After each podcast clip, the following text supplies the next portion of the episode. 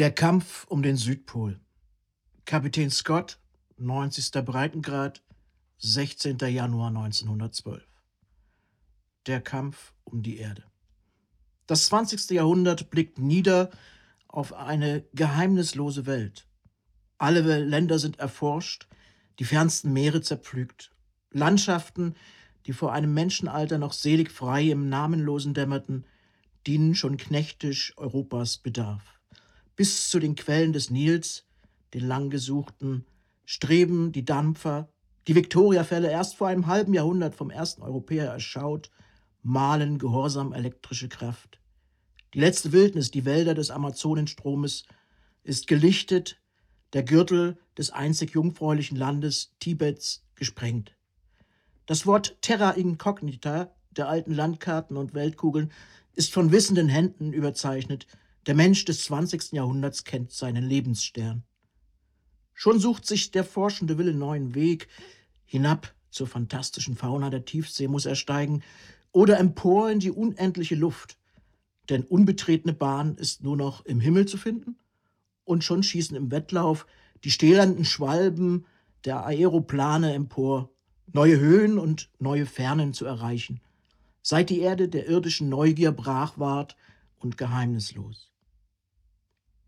Aber ein letztes Rätsel hat ihre Scham noch vor dem Menschenblick bis in unser Jahrhundert geborgen, zwei winzige Stellen ihres zerfleischten und gemarterten Körpers gerettet vor der Gier ihrer eigenen Geschöpfe. Südpol und Nordpol, das Rückgrat ihres Leibes, diese beiden fast wesenlosen, unsinnlichen Punkte, um die ihre Achse seit Jahrtausenden schwingt. Sie hat die Erde sich rein gehütet und unentweiht. Barren von Eis hat sie vor dieses letzte Geheimnis geschoben, einen ewigen Winter als Wächter den Gierigen entgegengestellt. Frost und Sturm halten herrisch den Zugang ummauert, Grauen und Gefahren scheuchen mit Todesdrohung den Kühnen. Flüchtig nur darf selbst die Sonne diese verschlossene Sphäre schauen und niemals ein Menschenblick. Aber das junge 20. Jahrhundert reckt ungeduldig seine Hände. Es hat neue Waffen geschmiedet in Laboratorien, neue Panzer gefunden gegen die Gefahr und alle Widerstände mehren nur seine Gier. Es will alle Wahrheit wissen. Sein erstes Jahrzehnt schon will erobern, was alle Jahrtausende vor ihm nicht zu erreichen vermochten. Dem Mut des Einzelnen gesellt sich die Rivalität der Nationen. Nicht um den Pol allein kämpfen sie mehr, auch um die Flagge, die zuerst über dem Neuland wehen soll. Ein Kreuzzug der Rassen und Völker hebt an um die durch Sehnsucht geheiligte Stätte. Von allen Erdteilen erneut sich der Anstrom. Ungeduldig harrt schon die Menschheit, sie weiß, es gilt das letzte Geheimnis unseres Lebensraumes. Von Amerika rüsten Peary und Cook gegen den Nordpol, nach Süden steuern zwei Schiffe. Das eine befehligt der Norweger Amundsen, das andere ein Engländer, der Kapitän Scott. Scott, Scott. Irgendein Kapitän der englischen Marine. Irgendeiner. Seine Biografie identisch mit der Rangliste. Er hat gedient zur Zufriedenheit seiner Vorgesetzten, hat später an Shackletons Expedition teilgenommen. Keine sonderliche Konduiz deutet den Helden an, den Heros. Sein Gesicht rückgespiegelt von der Fotografie, das von tausenden Engländern, von zehntausend, kalt, energisch, ohne Muskelspiel, gleichsam hart gefroren, von verinnerlichter Energie. Stahlgrau die Augen, starr geschlossen der Mund. Nirgends eine romantische Linie. Nirgends ein Glanz von Augen, ein Glanz von Heiterkeit in diesem Antlitz aus Willen und praktischem Weltsinn. Seine Schrift? Irgendeine englische Schrift, ohne Schatten und Schnörkel, rasch und sicher. Sein Stil? Klar und korrekt, packend in den Tatsächlichkeiten und doch fantasielos wie ein Rapport. Scott schreibt Englisch wie Tacitus Latein, gleichsam in unbehauenen Quadern. Man spürt einen völlig traumlosen Menschen, einen Fanatiker der Sachlichkeit, einen echten Menschen also der englischen Rasse, bei der selbst Genialität sich in die kristallene Form der gesteigerten Pflichterfüllung presst. Dieser Scott war schon hundertmal in der englischen Geschichte. Er hat Indien erobert und namenlose Inseln im Archipel. Er hat Afrika kolonisiert und die Schlachten gegen die Welt geschlagen. Immer mit der gleichen ehernen Energie, dem gleichen kollektiven Bewusstsein und dem gleichen kalten, verhaltenen Gesicht. Stahlhart aber dieser Wille. Das spürt man schon vor der Tat. Scott will vollenden, was Shackleton begonnen. Er rüstet eine Expedition, aber die Mittel reichen nicht aus. Das hindert ihn nicht. Er opfert sein Vermögen und macht Schulden in der Sicherheit des Gelingens. Seine junge Frau schenkt ihm einen Sohn. Er zögert nicht, diesen zu verlassen. Freunde und Gefährten sind bald gefunden. Nichts Irdisches kann den Willen mehr beugen. Terra Nova heißt das seltsame Schiff, das sie bis an den Rand des Eismeeres bringen soll. Seltsam, weil so zwiefach in seiner Ausrüstung, halb Arche Noah voll lebenden Getiers und dann wieder modernes Laboratorium mit tausend Instrumenten und Büchern. Am 1. Juni 1910 verlassen sie England. In diesen Tagen leuchtet das angelsächsische Inselreich saftig und grün blühen die Wiesen, warm liegt und glänzend die Sonne über der nebellosen Welt. Erschüttert fühlen sie die Küste fortschwinden, wissen sie doch alle, alle, dass sie Wärme und Sonne Abschied sagen auf Jahre. Manche vielleicht für immer. Aber dem Schiff zur Haupte weht die englische Flagge. Und sie trösten sich in dem Gedanken, dass ein Weltzeichen mitwandert zum einzig noch herrenlosen Strich der eroberten Erde. Ja, das war der Anfang einer literarischen Miniatur, hat er es genannt, aus dem Buch Sternstunden der Menschheit, was er in den End-20er Jahren des vergangenen Jahrhunderts geschrieben hat. Ähm, wo zwölf, wie der Titel schon sagt, zwölf mehr oder weniger wichtige und bewegende Momente in der Geschichte der Menschheit literarisch ähm, verarbeitet und beschrieben werden. So, das wird natürlich alles reingenommen. Von mir aus gerne. äh, ich, äh, äh, ich kann ja einfach mal ganz kurz erklären. Sind wir auf Sendung? Wer überhaupt da ist? mein Kaffee ist alle. Ja, vielleicht okay. auch. Ja, jetzt kann ich dir keinen neuen. Nee, machen. geht schon. Ich habe ja schon, bin ja schon impulsiv genug. Äh, genau. Also ich freue mich sehr, ähm, zwei Gäste heute äh, begrüßen zu dürfen. Und zwar ähm, zum einen Enrico Olivanti. Ähm, jetzt, wenn mich nicht alles täuscht, nicht mehr in Dresden, sondern in Berlin. Und äh, Christian Budde, ähm, vielen bekannt als Budde. Aus Dresden, genau. Ja. Ähm, äh, ich fange mal bei, bei, bei dir an, Enrico. Mhm. Ähm, meine erste Frage, du hast ja in Dresden studiert. Wir haben, glaube ich, sogar noch zeitgleich miteinander an der Hochschule studiert. Oder so ein bisschen mm, überlappend. Ich glaube, wir haben uns ja überlappen. Ja, ja genau, irgendwie. Ne? Genau. Ähm, dann hast du, dann weiß ich auf jeden Fall, äh, ähm, du hast, du hast was studiert? Komposition. Komposition. Aber du spielst eigentlich Gitarre. Ja, ich bin Gitarrist, kein studierter Gitarrist, offiziell. Wirklich? Ich dachte, du Wirklich, ich echt. Nie an einer Uni. Ich habe natürlich äh, Unterricht gekriegt, aber ich habe jetzt kein Zeugnis, das sagt, also ich, dass ich ein Gitarrist bin. An keiner Universität, weder in Italien, wo du herkommst? Weder in Italien noch hier. Ich habe in Italien eigentlich äh, klassische Komposition studiert mhm. und hier Jazzkomposition. Also nur in Anführungszeichen? Nur, ja. Komposition. Ah, okay. Boah, ich nehme dich mal als, ja, bist ja auch Musiker, als sehr guten war. Ich kann auch kochen, aber ich habe das nicht studiert. ich kann auch kochen.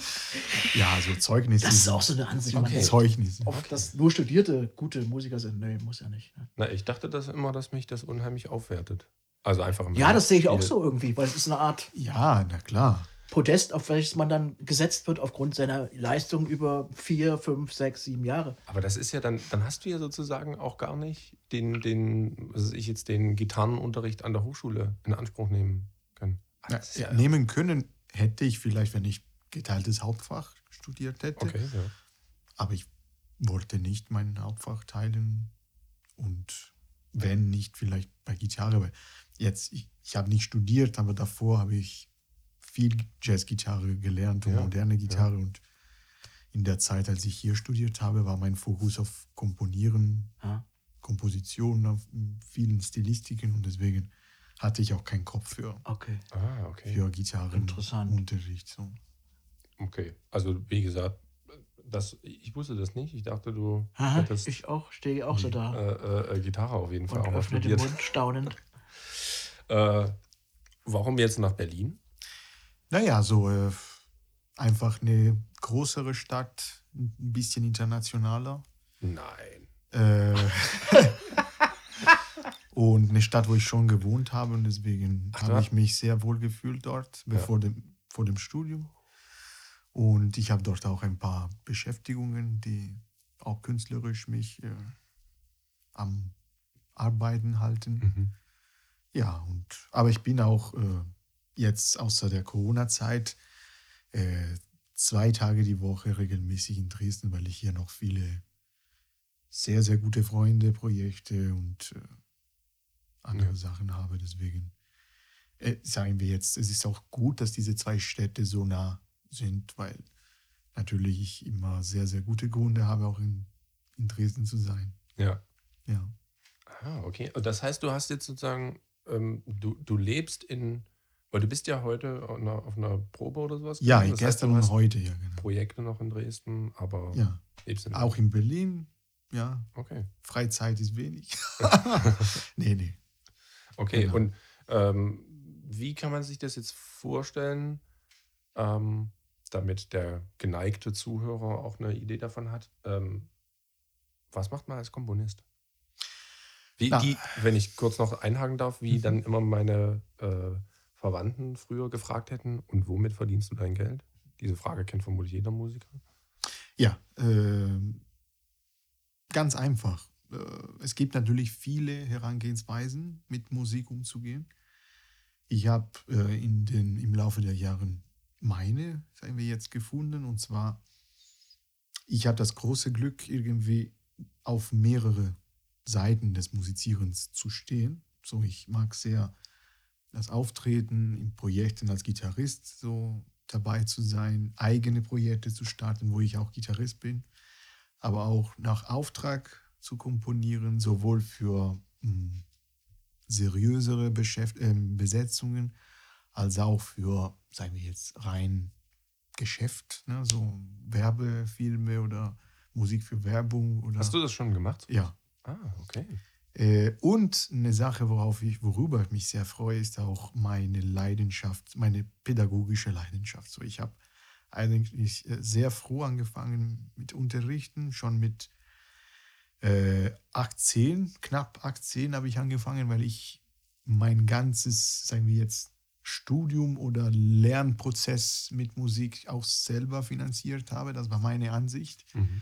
Und deswegen, so, sobald es möglich wurde, habe ich angefangen, mit dem Unterrichten mein Geld zu verdienen. Und das war auch eine sehr gute Schule, weil ich natürlich unendliche Fehler gemacht habe, aber lieber Fehler mit 19 machen. Mhm. Ja. Und vielleicht mit ein paar 30 hat man eine grobe Ahnung, wie das geht. Aber ich habe auf jeden Fall noch viele Fehler vor.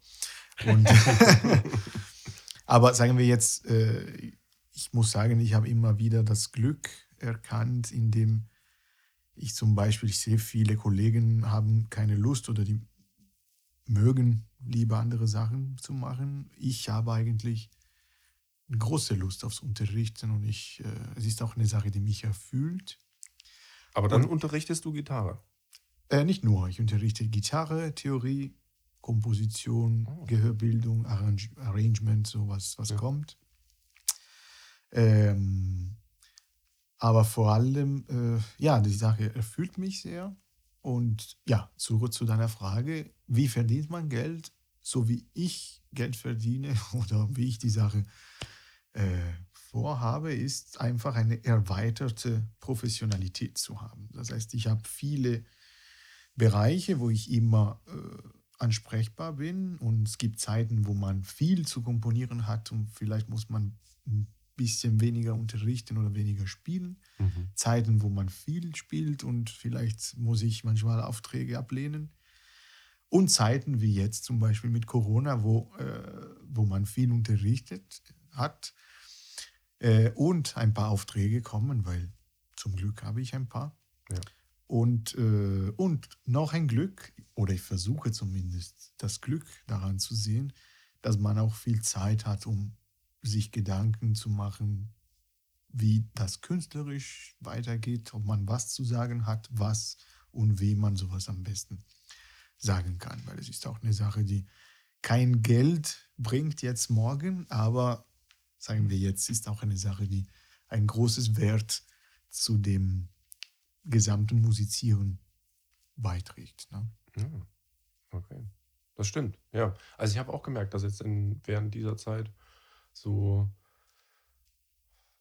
natürlich weniger Arbeit ist, Mhm. aber dass das, ähm, also klar, man kommt schon über die Runden, ähm, ähm, aber dass es halt auch den Vorteil hat, dass man halt mal so zwangsläufig ein bisschen mehr einfach wenig, also, oder sage ich mal, vielleicht auch einfach nur so viel arbeitet, wie es gerade nötig ist.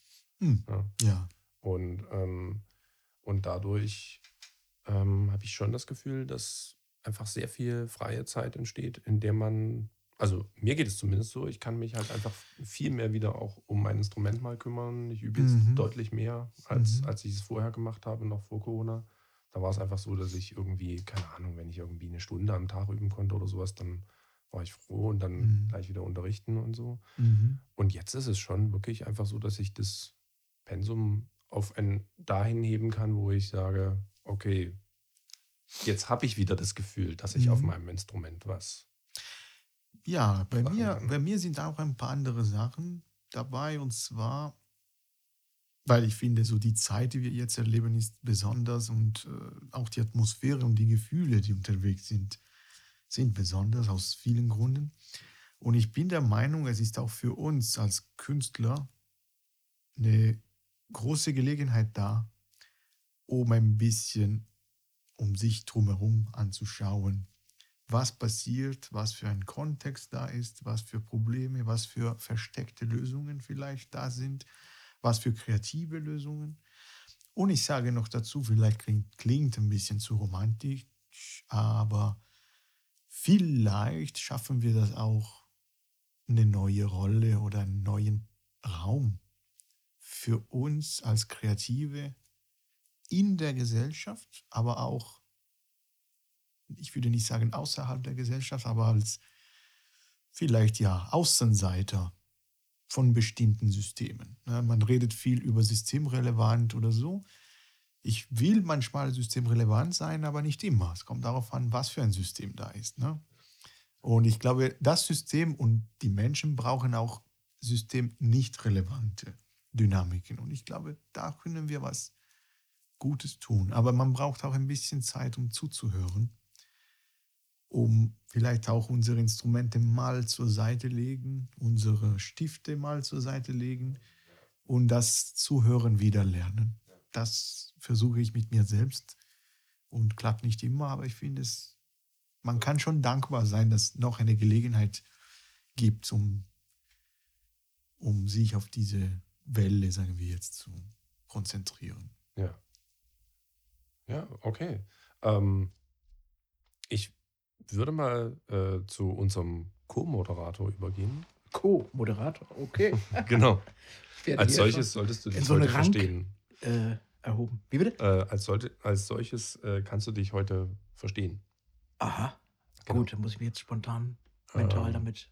Ich meine natürlich den, den Christian. Ähm, Christian, äh, äh, magst du kurz ähm, erzählen, wie das dazu gekommen ist? Dass Wozu? Wir, dass wir uns heute hier einfinden? Ach, das ist eine interessante Geschichte. Also, ja. Ähm, wie fing das an? Das fing an. Das ist mal schwierig für mich, wo ich den Anfang setze. Das fing an, dass ich äh, vor knapp drei Jahren mich mit dem Saxophon, äh, ins Saxophon verliebt hatte. Ich hatte vorher eine Liaison mit einer Trompete und mit äh, meinem, nee, Quatsch, Liaison nicht, aber ich habe mit Trompete angefangen beim vielleicht bekannten Jeremy Ries. Toller Typ, auch pädagogisch, weil du gerade sagtest, mit dem Pädagogischen, das hat man bei Jeremy auch das Gefühl, das ist eine Herzenssache von ihm. Ja, Grüße an Jeremy. Je Jeremy, Grüße äh, und an die Familie auch. Ja, und daraus ist auch eine Freundschaft entstanden, würde ich sagen.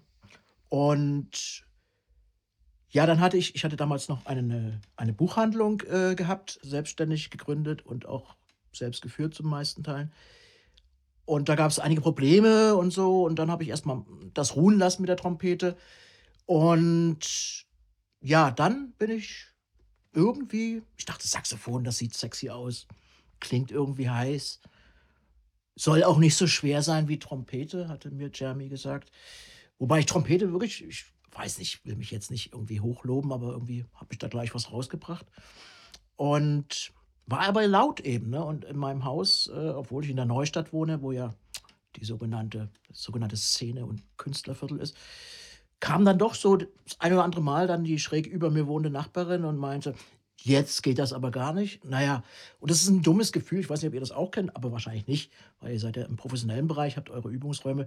Das ist ein komisches Gefühl, wenn man weiß, ringsrum sind ein, zwei Leute, die man jetzt stören könnte. Na, dann guckt man dann, ja. Ja, und dann bin ich beim Saxophon gelandet, habe auch einen guten Lehrer und einmal die Woche äh, üben. Und da bin ich plötzlich, ja, ich weiß gar nicht, den ersten Moment, ich bin dann zu den Jazz Fanatics gegangen, die ja quasi seit, ich glaube, Mitte der 90er eine Institution sind, jeden Montag 21 Uhr in der Scheune. Und dann ins Blue Note gerutscht, was für mich irgendwie auch, ja, ich war vorher auch schon ein oder andere Mal da, aber das hat sich dann gesteigert. Und ich fand die alle so sympathisch, die Leute da, die Musiker. Das sind ja alles ja, im Vergleich zu mir blutjunge Leute. Und ich habe da wirklich tolle Menschen kennengelernt. Für mich auch alles tolle Musiker, die ja, wie gesagt, zwischen 19 und gut, es gibt auch ein, zwei über 30-Jährige.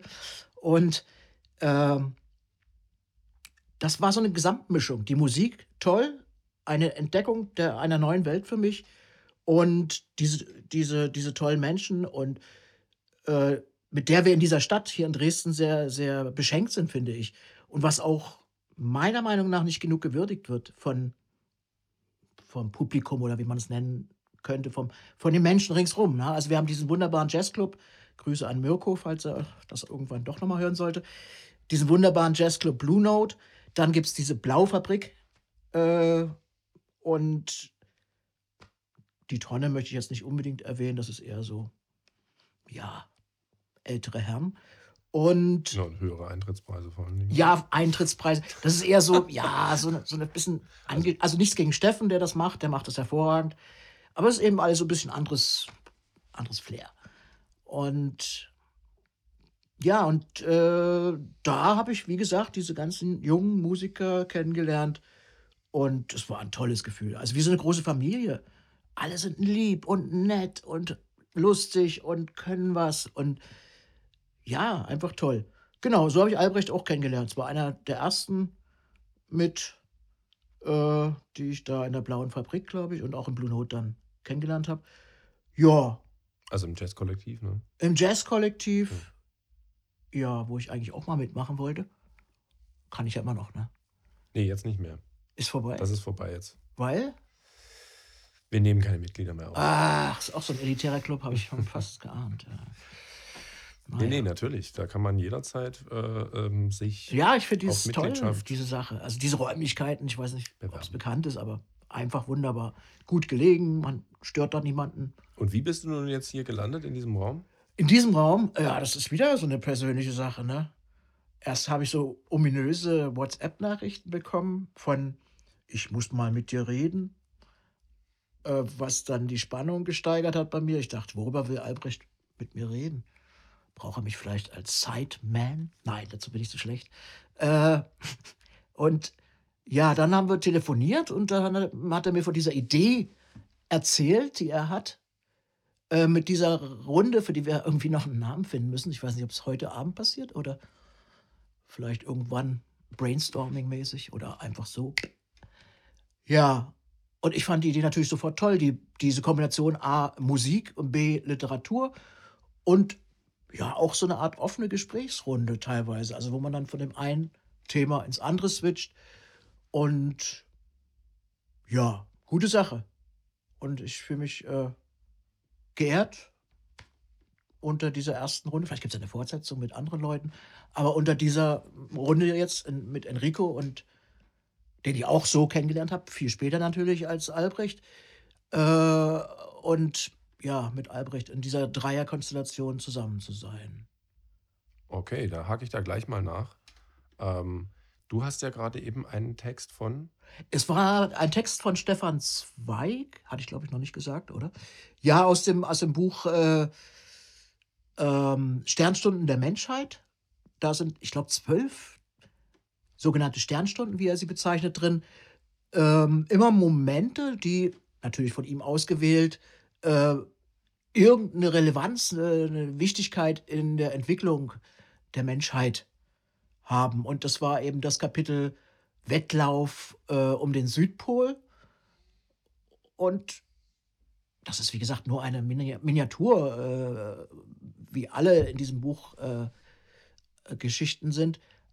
Aber ich finde sehr, sehr, das ist sein Stil auch, dieses äh, auf wenig Seiten Erzählung macht er vorwiegend, er hat nur einen einzigen Roman geschrieben, ähm, Ungeduld des Herzens äh, in seinen letzten Jahren. Wie bitte? Äh, nee, ich kann mich da mal nicht zurückhalten. Heißt er nicht so? Ja, doch, der heißt auf jeden Fall so. Aber Wo kannst du dich zurückhalten? Erzähl ich zu viel? Äh, nee, nee, nee. Aber bei Ungeduld des Herzens kann ich mich nicht zurückhalten, weil ich den nicht zu Ende gelesen habe. Ja, ist ja doch ein Roman, ne? Der ist ein bisschen länger als 110 Seiten. Also ja, ich fand den einfach so ein bisschen. Schwülstig. Ja. Ja, der Titel ist ja. schon so. Ich habe ihn auch nicht gelesen. Ich habe nur in Anführungszeichen sehr viele äh, Erzählungen von ihm gelesen. Okay, äh, ja. Äh, ähm, ich äh, äh, ich würde nochmal nachhaken. Und zwar jetzt, oder besser gesagt, ich würde jetzt mal übergehen. Und zwar, ähm, was uns Enrico mitgebracht hat. Denn die Aufgabe ist ja tatsächlich, äh, dass jeder von uns heute was vorlesen muss. Muss klingt. Hm. Darf. Wie auch immer. Für manche ist es, glaube ich, ein, äh, ist es ein Muss, für andere ein Bedürfnis. Ähm, Genau. Äh, dazu kannst du ja vielleicht auch nochmal erklären, ähm, ein bisschen was zu deiner Herkunft sagen, weil mhm. Olivanti klingt jetzt nicht nach einem Namen, der, den man so in Dresden um jeder Ecke. Aber Enrico schon. Ich habe schon mehrere Enrico auf jeden Fall. Enrico in Ostdeutschland kennengelernt. Stimmt, das ist im Osten, glaube ich, populärer als ja, im ja, Westen. ich Fall. weiß nicht warum. Vielleicht war das so diese Sehnsucht nach äh, Rimini, Palmen. Aber das Komische ist, in Italien ist nicht so verbreitet. Das ist schon ein, eine Elite, die Enricos, die in Italien Aha. unterwegs sind, aber. Die Elite. Nicht dann Elite ja im, im nur, Sinne dann von. ist ja der Name perfekt ausgewählt worden für dich. Genau, äh, es ist auch ein germanischer Name.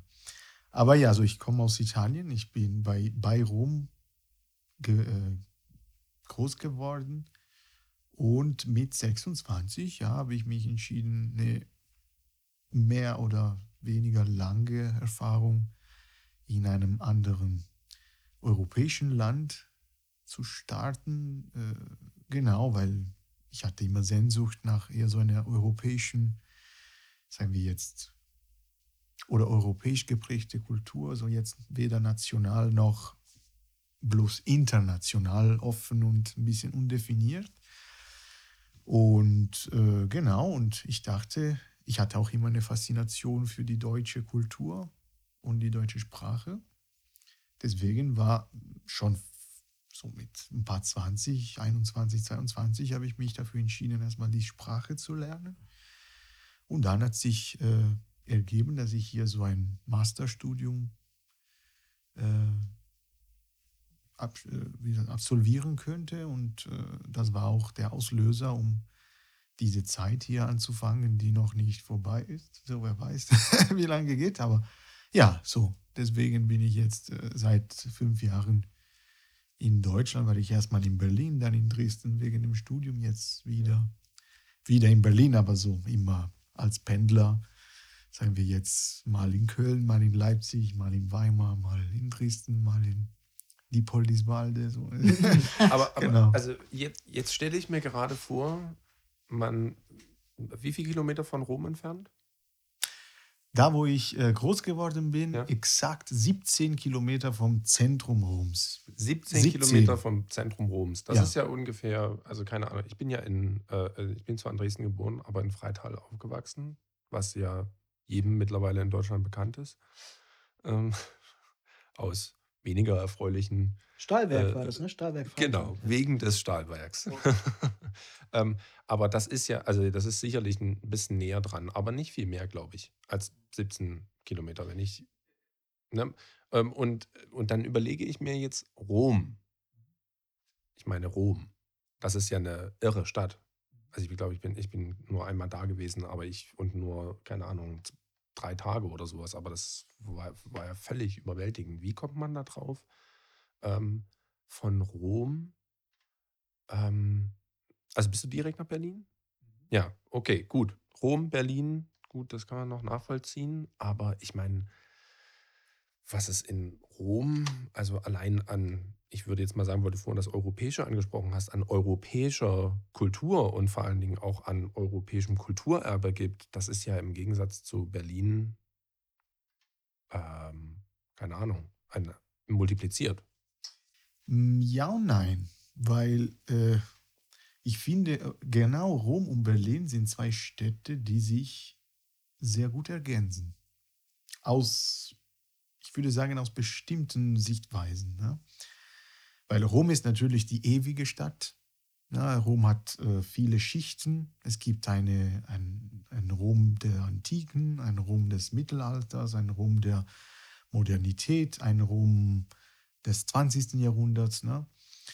Ähm, ist auch eine Stadt, die eine Art Kontinuität kennengelernt hat, von der Macht auch. Ne? Also es gab erstmal das der Kaiserreich, dann kam die katholische Kirche, die immer noch, sagen wir jetzt, mehr oder weniger in Rom ist. Vatikan ist Mhm. mitten in Rom. Und äh, genau, im Gegensatz ist Berlin quasi eine Stadt, die viele können auch sagen, zum Glück, es nicht geschafft hat, eine, die Hauptstadt eines ewigen Kaiserreichs zu sein. Mhm. Und daraus hat natürlich die Zerstörung mehrmals erlebt, die Teilung erlebt.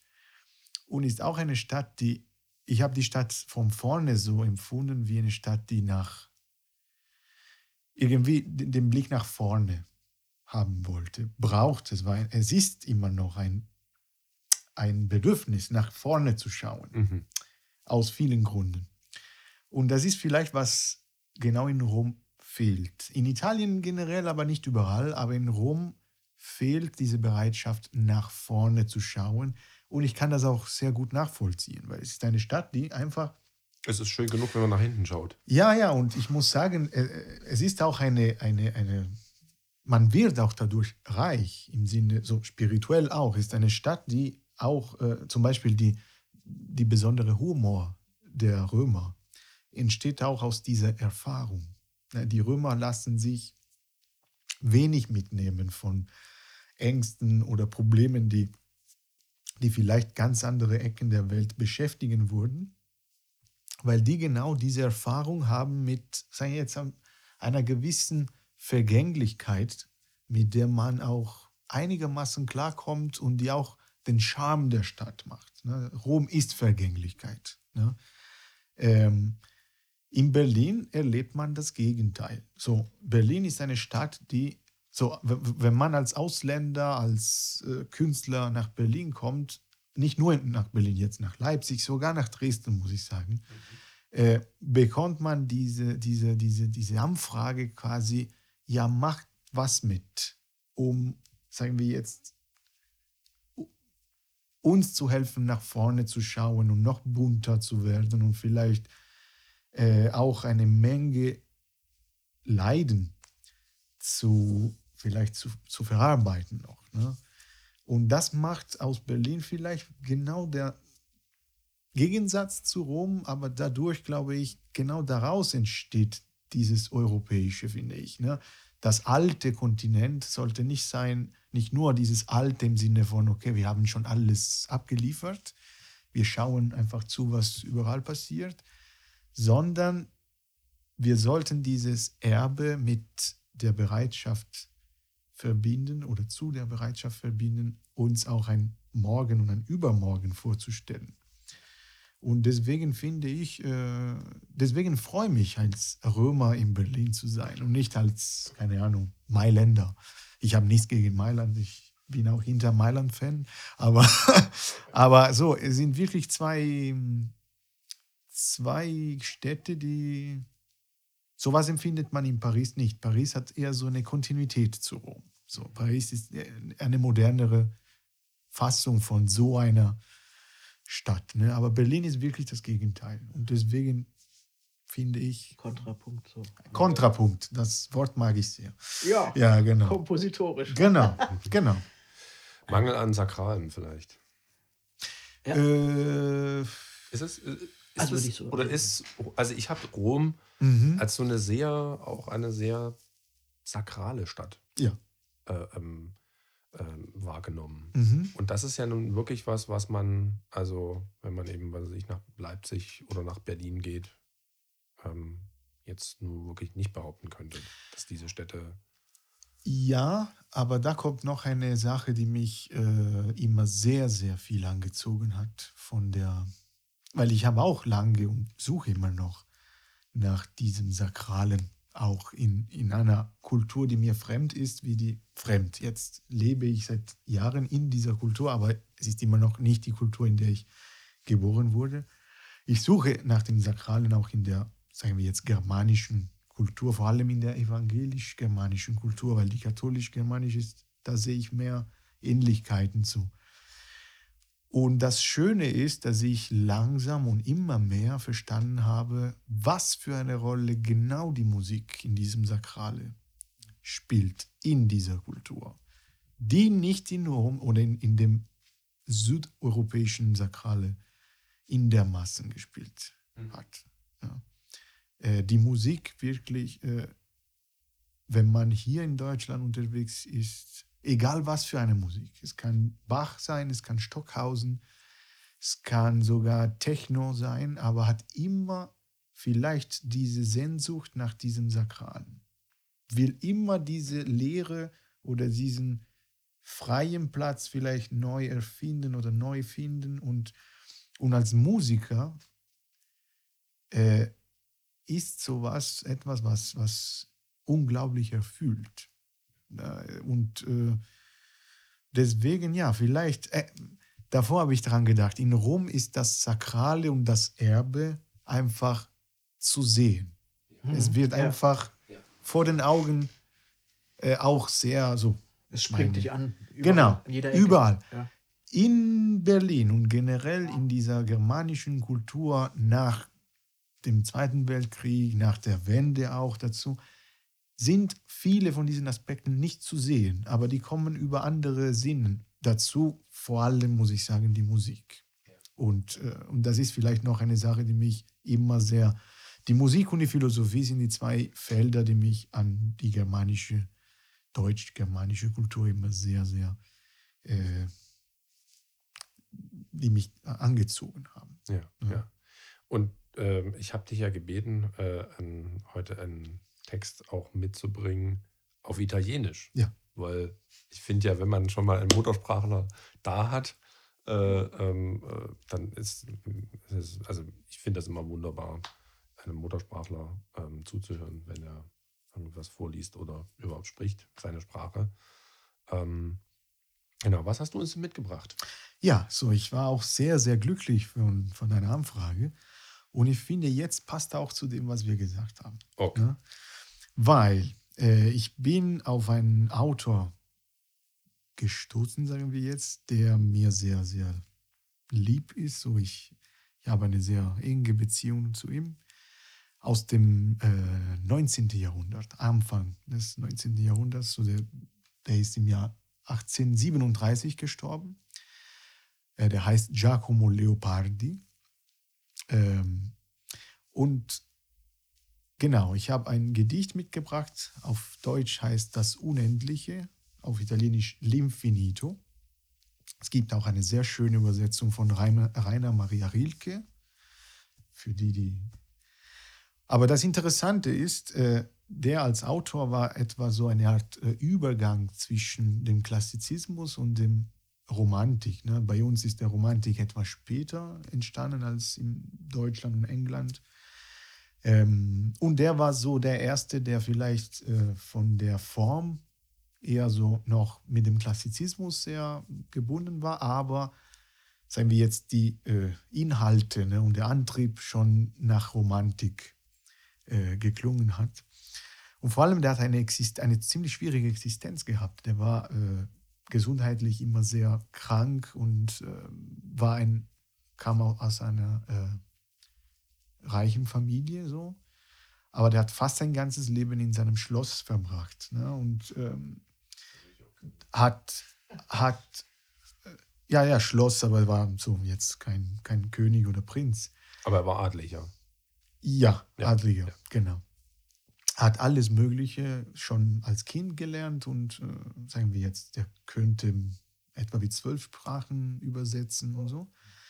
Ähm, und aus diesem Grund habe ich immer einen sehr interessanten Parallel gesehen zwischen ihm und eine deutsche Figur, die kein Literaturmensch ist, aber die etwas so Ähnlichem geschafft hat, und zwar Ludwig van Beethoven.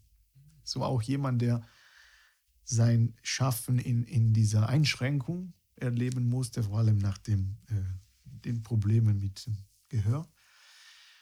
Und er hat auch diese, dieses Gedicht komponiert, wo seine, sagen wir jetzt, genau diese enge Beziehung zu dem Unendlichen, was über die Wiese steht, ne? Er hat sowas verehrt irgendwie. Ja. Soll ich erstmal vorlesen? Sehr gerne, sehr gerne. Ich bin gespannt. Okay, auf Italienisch. Bitte. Okay. So. Sempre caro mi fu quest'ermo colle e questa siepe che da tanta parte dell'ultimo orizzonte il guardo esclude. Ma sedendo e mirando interminati spazi di là da quella e sovrumani silenzi e profondissima quiete io nel pensier mi fingo ove per poco il cor non si spaura. E come il vento odo stormir tra queste piante, io quello infinito silenzio a questa voce vo comparando. E mi sovvien l'eterno, e le morte stagioni, e la presente è viva, e il suon di lei. Così tra questa immensità s'annega il pensier mio e il naufragar m'è dolce in questo mare. Klingt toll. Hey. Klingt wunderbar. Vielen Dank.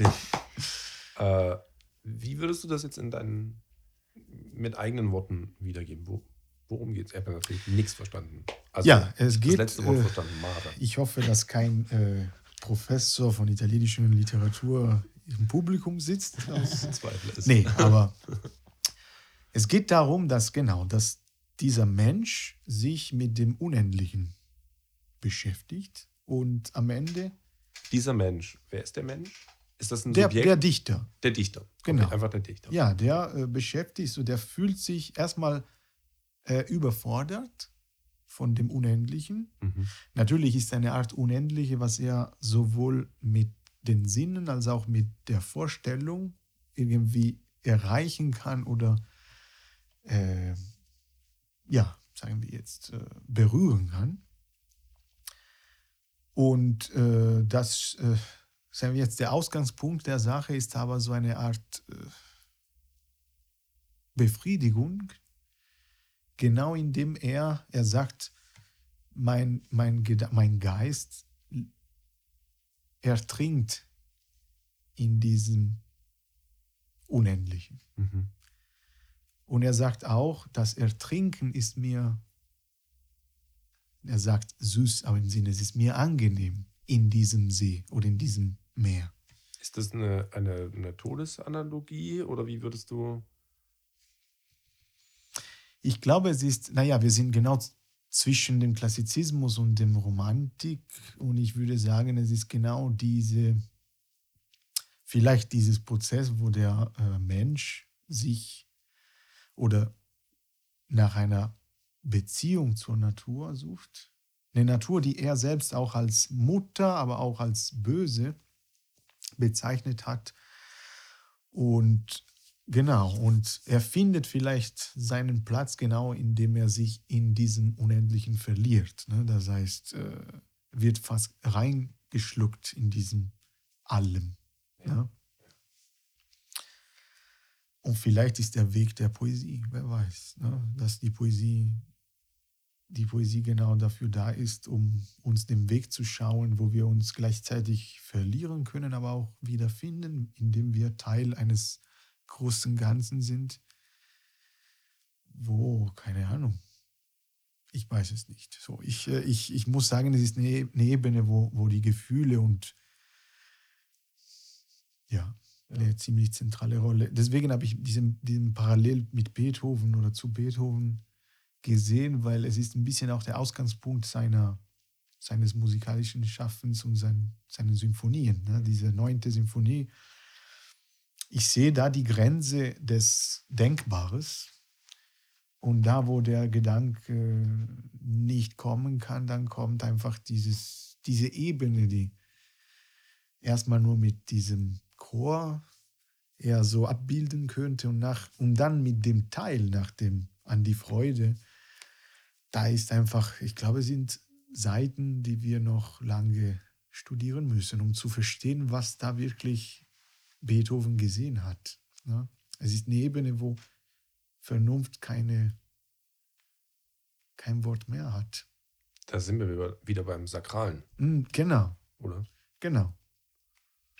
Aber ist das jetzt, heißt das gleichzeitig, das ist so sowas, was ich mir, äh, ähm, ähm, eine Frage, die ich mir häufig gestellt habe, ist das für, ist das religiös? Oder ist das, ähm, ist das eher sowas wie eine, ähm, eine so eine grundexistenzielle Empfindung dass man vielleicht auch einfach vom, von der Fülle der Welt ähm, es eine gewisse Überforderung gibt von der Fülle der Welt. Und äh, oder ist es dieses, oder ist es eher dieses Jenseitsgewandte, ne, was man ja eher so ein bisschen aus der Religion kennt? Ne? Mhm. Ähm, meine Antwort, also ich habe mich, ich beschäftige mich sehr mit diesem Thema. Mhm. Jetzt vielleicht besonders, aus vielen Gründen. Na, ich muss sagen, äh, ich bin kein Gläubiger. Äh, ich bin natürlich katholisch äh, erzogen worden, wie wir alle in Italien. Und ich finde, wenn man das Sakrale irgendwie betrachten will, sollte man erstmal das Wort sakral definieren können. Ja, und kommt aus dem Latein und hat mit dem Versteckten zu tun, wie religiös. Ne? Das heißt, hat irgendwie mit allem zu tun, was uns äh, nicht sichtbar vorgestellt wurde. Ne? Man kann das Religion nennen, man kann das äh, tiefe Psychologie nennen, man kann das äh, Achtsamkeit nennen, man kann das als Reflexion über die Vergänglichkeit wahrnehmen. Deswegen, ich persönlich, ich habe eine persönliche Herangehensweise und persönliche Bezüge dazu. Ich finde, dass die mein Weg zur Religion ist der Weg der Poesie. Aber nicht im Sinne vom Dicht, Gedichte oder so, Poesie im Allgemeinen. So alles, was, was aus diesen Widersprüchen der Natur entsteht, da wo das Schwarze und das Weiße zusammensitzen können, da wo der Teufel und der Engel ja. nebeneinander sitzen können, da wo das Hier und Jetzt und das äh, Immer und Nie zusammen sein können, da wo der Klang und die Stille auch das Gleiche sagen, da ist die Poesie. Und ich glaube, ich habe meine eigene Sprache gefunden, um den Ruf von dieser Poesie zu empfinden erstmal und dann in meinem Leben auch zu verfolgen. manchmal lese ich Sachen, die Jesus oder Buddha gesagt haben und ich finde, die haben andere Worte gefunden, um das Gleiche zusammenzufassen, was Rilke oder Stefan Zweig oder Leopardi oder Beethoven gesagt haben. Ne?